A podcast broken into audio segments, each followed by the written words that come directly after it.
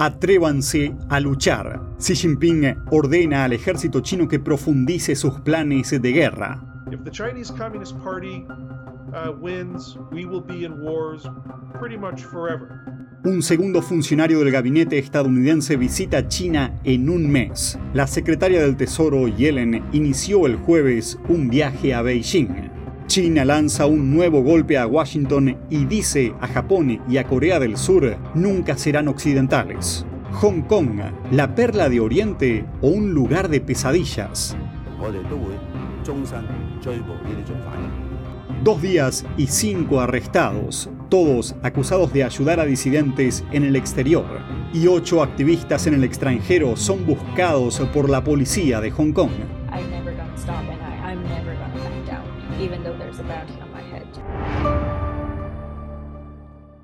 Bienvenidos a China en Foco. Mi nombre es Julián Bertone. Insinuaciones de una guerra inminente. El líder chino Xi Jinping instó el jueves a sus militares a profundizar en la planificación de la guerra y el combate. Según el medio estatal chino Xinhua, la orden es para aumentar las posibilidades de ganar una guerra real. Xi también pidió a sus tropas que salvaguarden la soberanía y el territorio de China. Rusia inició una guerra en Europa, China está a punto de iniciar una guerra en Asia. Estamos intentando desesperadamente evitar esta segunda guerra para que no se extienda por todo el mundo. Las órdenes de Xi Jinping tuvieron lugar al mismo tiempo que la secretaria del Tesoro estadounidense Janet Yellen llega a Beijing para mantener conversaciones destinadas a aliviar las tensiones entre Estados Unidos y China. Al mismo tiempo, el discurso sobre la preparación para el combate se produce en medio de una gran incertidumbre. Xi habló con las tropas mientras inspeccionaba el mando del Teatro Oriental, una rama del ejército chino. Allí el líder chino afirmó que el mundo entró en un nuevo periodo de agitación y dijo que los militares deben atreverse a luchar. Si el Partido Comunista Chino uh, gana, entonces sí, estaremos en guerra prácticamente para siempre. Xi también elevó la retórica en lo que respecta a Taiwán, prometiendo recuperar la isla por la fuerza si es necesario. La China comunista considera a Taiwán como parte de su propio territorio, a pesar de que nunca llegó a gobernar la isla. China viene enviando habitualmente aviones de combate a la zona de identificación de defensa aérea de Taiwán. Tras la visita de la entonces presidenta de la Cámara de Representantes Nancy Pelosi a Taiwán el pasado agosto, China intensificó los simulacros de guerra en la región. Si gana la guerra contra Taiwán, empezarán a librar guerras contra todas las democracias. Si ganamos la guerra contra Taiwán simplemente disuadiéndolos y no combatiéndolos, tal vez podamos mantener cierta apariencia de paz y evitar que nuestros hijos tengan que ser reclutados y enviados a múltiples guerras.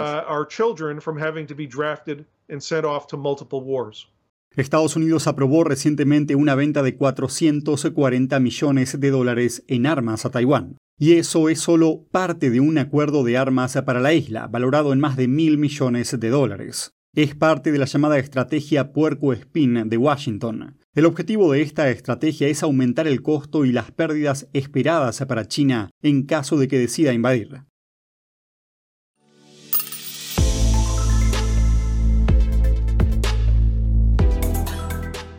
Nunca serán occidentales. Ese es el mensaje del Partido Comunista Chino a Japón y a Corea del Sur. El comentario es de Wang Yi, jefe de la Comisión de Asuntos Exteriores de Beijing y exministro de Asuntos Exteriores. Esto es lo que dijo en el Foro Internacional de Cooperación Trilateral 2023. Chinos, japoneses y coreanos son considerados asiáticos por los estadounidenses. No pueden distinguirlos, y lo mismo ocurre en Europa. Entonces, según Beijing, ¿qué hay que hacer? Wang dijo a Japón, Corea del Sur y China, cito, necesitan recordar de dónde venimos, instándolos a, en sus palabras, revitalizar Asia. Y acto seguido lanzó una aparente crítica a Washington diciendo, algunos países importantes de fuera de la región exageran deliberadamente las diferencias ideológicas. Tokio y Seúl mantienen alianzas con Estados Unidos centradas en contrarrestar la agresión china y norcoreana. Washington tiene más de 80.000 soldados desplegados en las dos naciones, y los tres países realizaron varios ejercicios militares conjuntos. Más allá de eso, Japón y Corea del Sur trabajaron este año para arreglar sus relaciones y expresaron conjuntamente sus intereses de seguridad nacional en el estrecho de Taiwán.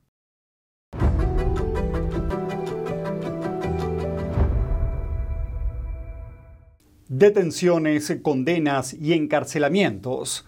Esos son los riesgos a los que se enfrentan los activistas en Hong Kong. El jueves la policía detuvo a un hombre en el aeropuerto de la ciudad. Otras cuatro personas fueron detenidas un día antes por supuestas infracciones de la Ley de Seguridad Nacional de China.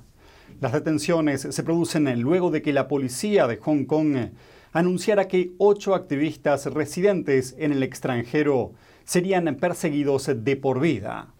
En Washington, el Departamento de Estado advirtió sobre los peligros de viajar a Hong Kong e hizo lo mismo con China. ¿Cuál es la situación actual de los derechos humanos en la ciudad autónoma? Miremoslo.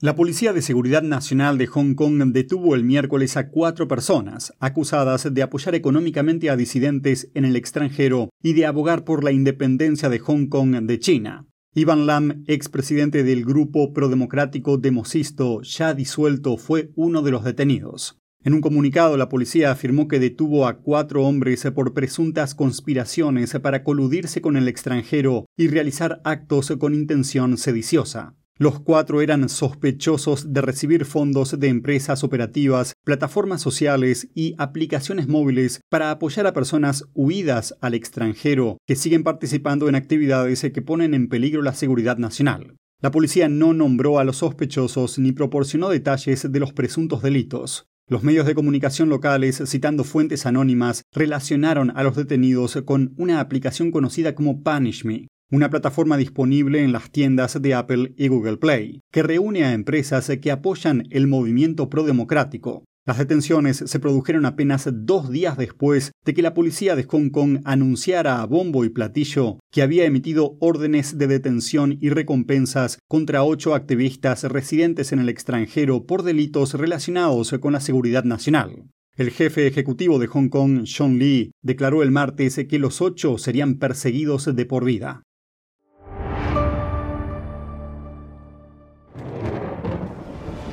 Los expertos dicen que lo que pasa en China termina pasando en el resto del mundo. Pero ¿qué pasa en China realmente? Pocos se animan a contarlo. Censura y ocultamiento, persecución de creencias, vigilancia extrema y crédito social. Mírelo antes en China en Foco y entérese de primera mano de noticias que le gustaría saber antes que nadie. Mírenos en YouTube y en Epoch TV del Epoch Times en español, de lunes a viernes a las 7 de la tarde, hora del este. Exiliados y perseguidos de por vida. Ocho activistas residentes en el extranjero son buscados por la policía de Hong Kong. Se ofrecen recompensas de más de 120 mil dólares por cada uno cuál es la posición de los activistas exiliados y cómo reaccionan ante su condición de buscados. Escuchemos a algunos de estos activistas de Hong Kong residentes en Estados Unidos y el Reino Unido. Anna Kwok, activista de Hong Kong residente en Estados Unidos, afirma que no le sorprende haberse convertido en una persona buscada en su ciudad natal.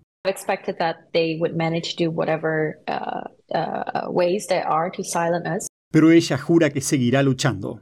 It's right, and I believe the values we're fighting for is right, and that's why I'm never gonna stop, and I, I'm never gonna back down, even though there's a bounty on my head.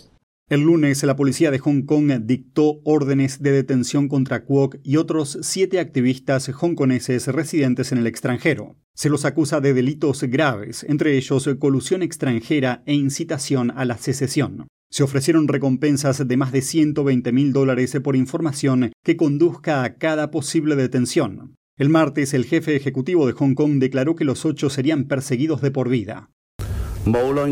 Independientemente de lo lejos que huyan, perseguiremos a estos criminales de por vida. En el Reino Unido, dos activistas exiliados de Hong Kong se comprometieron el miércoles a continuar su labor de defensa, aunque no se sienten seguros con las recompensas sobre sus cabezas. Well, to be honest, I don't feel really safe uh, in the UK But this will not deter myself from continuing uh, the advocacy effort. Lau es fundador de los grupos activistas Hong Kong Liberty y Stand with Hong Kong. Afirma que ya sufrió agresiones en Gran Bretaña y que lo siguieron. Lau exige una reunión con el ministro de Asuntos Exteriores James Cleverly quiere hablar con él sobre los incumplimientos por parte de China de la Declaración Conjunta Sino-Británica, el acuerdo entre el Reino Unido y China que dejaba claro que el alto grado de autonomía, los derechos y las libertades de Hong Kong permanecerían inalterados durante 50 años luego del traspaso de la ciudad a China.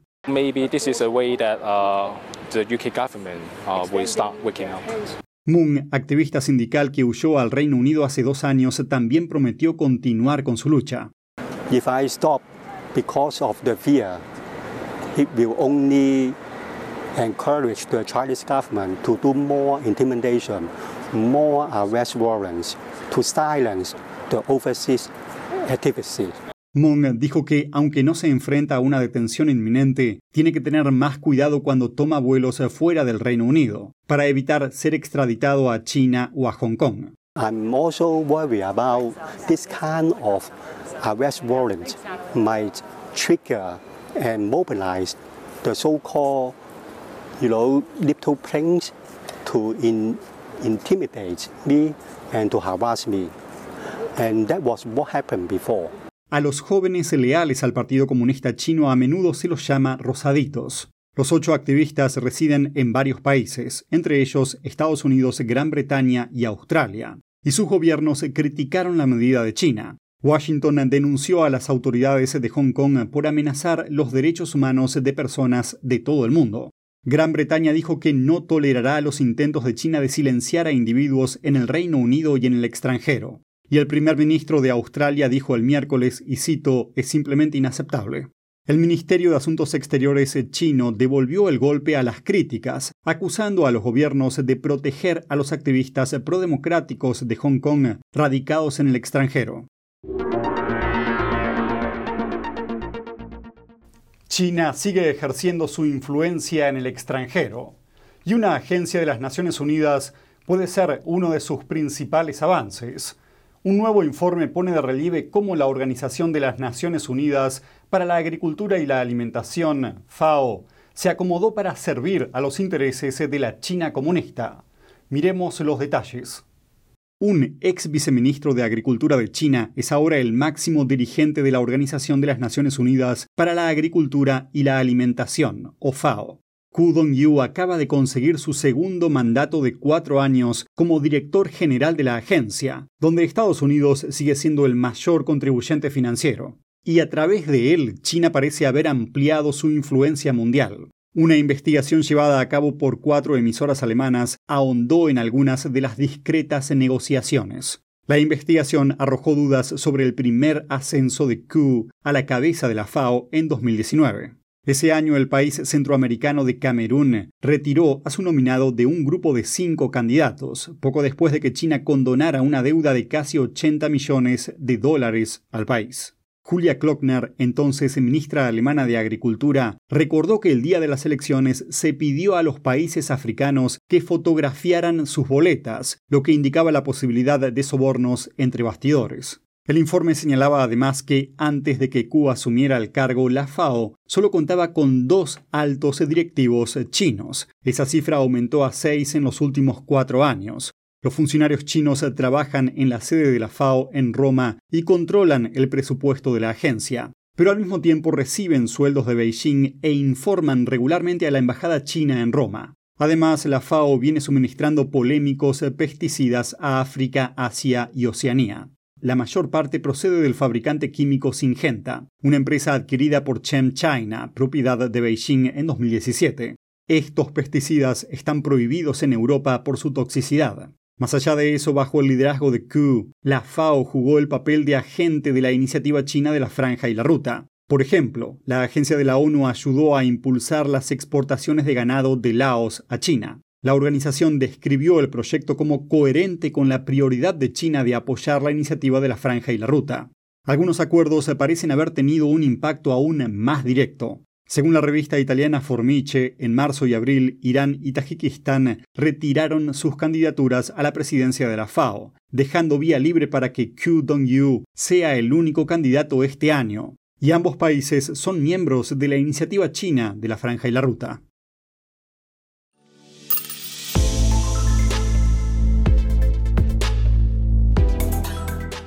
Violentos allanamientos, derramamiento de sangre e incluso muertes eso ocurrió durante un desalojo forzoso en el noroeste de China. La familia damnificada reclama ahora atención internacional. Miremos eh, qué está pasando. En la madrugada del primero de abril, un grupo de desconocidos irrumpió en la casa de Chang Sanbao, un vecino de la provincia china de Shaanxi. Conducían una excavadora. Algunos llevaban escudos antidisturbios, horquillas, extintores y cuchillos. Un hombre llevaba un cuchillo triangular de más de 30 centímetros. Irrumpieron en su casa para demolerla por la fuerza. El cuñado de Chang dijo que más de 100 personas acudieron con uniformes y máscaras. 11 irrumpieron en la casa de Chang. Se produjeron múltiples heridos y murió uno del equipo de demolición. Cortaron la electricidad y accionaron extintores. La oscuridad y el caos eran totales. Nadie supo cómo murió ese hombre. Chan Chambao también fue apuñalado en el brazo. Su hijo recibió un corte en el vientre con el cuchillo triangular, pero no peligró su vida. La policía detuvo a Chang y a su hijo acusándolos de agresiones intencionadas. Chang se declaró inocente de asesinato. La fiscalía desestimó el caso por falta de pruebas. ¿Por qué se desestimó? La policía dijo que el arma del crimen, el cuchillo, había desaparecido durante la investigación. No pudieron encontrarlo. Eso es lo que dijo la policía. Chang posee una vivienda y cerca de 1.900 metros cuadrados de terreno arrendado en su ciudad natal. Más tarde las autoridades planearon utilizar esa superficie para construcciones comerciales. En 2018 los funcionarios ordenaron a Chang que entregara su propiedad y llevaron a cabo desalojos forzosos, sin que se acordaran indemnizaciones ni acuerdos. Los tribunales locales dictaminaron en dos ocasiones que las autoridades actuaron ilegalmente. Sin embargo, Chang sigue sufriendo acosos regulares. Queremos hacer un llamamiento a las organizaciones internacionales o agencias de noticias para que denuncien estos fenómenos. La gente en China no tiene derechos humanos el PSC no, no respeta la ley en absoluto. Su supuesto Estado de Derecho no es más que palabrería vacía. En China, toda la tierra es propiedad del Estado, y la confiscación de tierras es la causa de muchas de las protestas que tienen lugar en todo el país. A lo largo de la historia, las personas de fe han sido puestas a prueba para defender sus creencias y el siglo XXI no es la excepción. Pero en un mundo modernizado hay una batalla que no solo busca destruir a los creyentes, sino a cada persona. Porque hay mensajes que dan un gran lugar a confusión y que terminan siendo un diálogo con el mal. What we are called upon is to have is to tell the truth, to stand for the truth, no matter what Otherwise, we're going to see a period of darkness like we have never seen before.